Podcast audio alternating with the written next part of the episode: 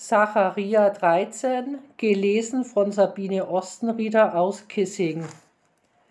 Zu der Zeit werden das Haus David und die Bürger Jerusalems einen offenen Quell haben gegen Sünde und Befleckung. Zu der Zeit spricht der Herr Zebao, will ich die Namen der Götzen ausrotten aus dem Lande, dass man ihrer nicht mehr gedenken soll. Dazu will ich auch die Propheten und den Geist der Unreinheit aus dem Lande treiben. Und so soll es geschehen. Wenn jemand weiterhin als Prophet auftritt, dann sollen sein Vater und seine Mutter, die ihn gezeugt haben, zu ihm sagen, du sollst nicht am Leben bleiben, denn du redest Lüge im Namen des Herrn. Und es werden Vater und Mutter, die ihn gezeugt haben, ihn durchbohren, wenn er als Prophet auftritt. Und es soll zu der Zeit geschehen, dass die Propheten in Schande dastehen, ein jeder wegen seiner Gesichte, die er weissagt.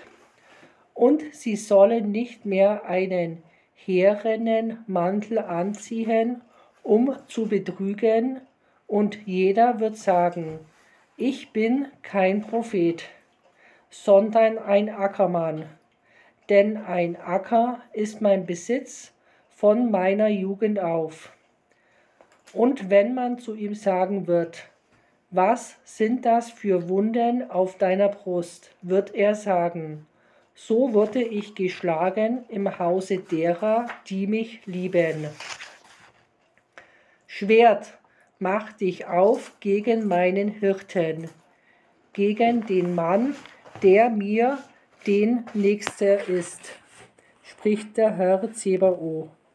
Schlage den Hirten, dass sich die Herde zerstreue. Dann will ich meine Hand wiederkehren zu den Kleinen.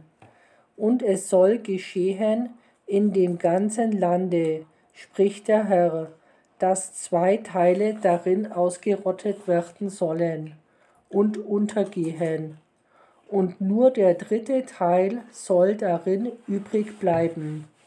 Und ich will den dritten Teil durchs Feuer gehen lassen und läutern, wie man Silber läutert, und ihn prüfen, wie man Gold prüft der wird dann meinen Namen anrufen und ich will ihn erhören. Ich sage, er ist mein Volk und er wird sagen, der Herr ist mein Gott.